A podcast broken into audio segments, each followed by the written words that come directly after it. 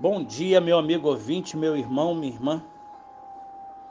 Hoje eu quero ler com vocês a passagem do livro de Mateus, o capítulo 6, os versos 28 e 29, que diz assim: Observem como crescem os lírios do campo.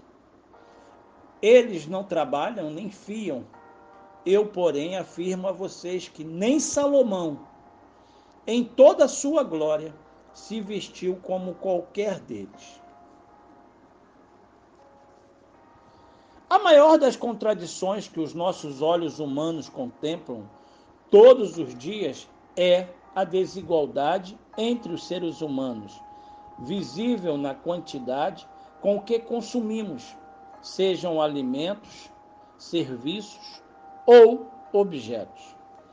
Enquanto uns podem ter o que são obrigados a guardar e depois jogar fora, outros não os têm por não poderem comprar.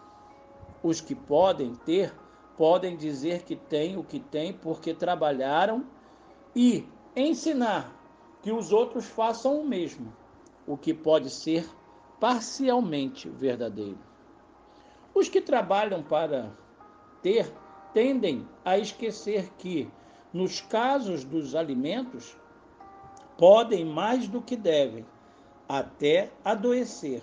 E no caso dos objetos, adquirem como se comprar fosse sua razão de ser, como se existissem para comprar. Quando ouvem que o planeta, pelo tanto lhe é tirado, esgotará sua capacidade de produzir entre os que conseguem comprar, uns dão com os ombros tranquilos, que não estarão vivos quando isso acontecer, e outros se importam com os que virão, alguns com o seu próprio sobrenome. Quem procura consumir conscientemente, não para desperdiçar, não para engordar, não para ostentar, não para se diferenciar é gente que mantém viva na sua alma dimensão do cuidado, certa de que foi criada para cuidar do seu corpo, do corpo do outro e do corpo da terra. Ainda assim, o consumo consciente é uma questão de sabedoria e justiça. Pare e pense.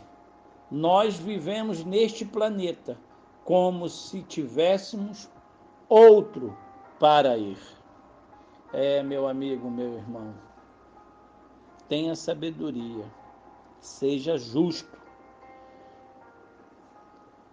pois nós temos a oportunidade de também contemplar com alegria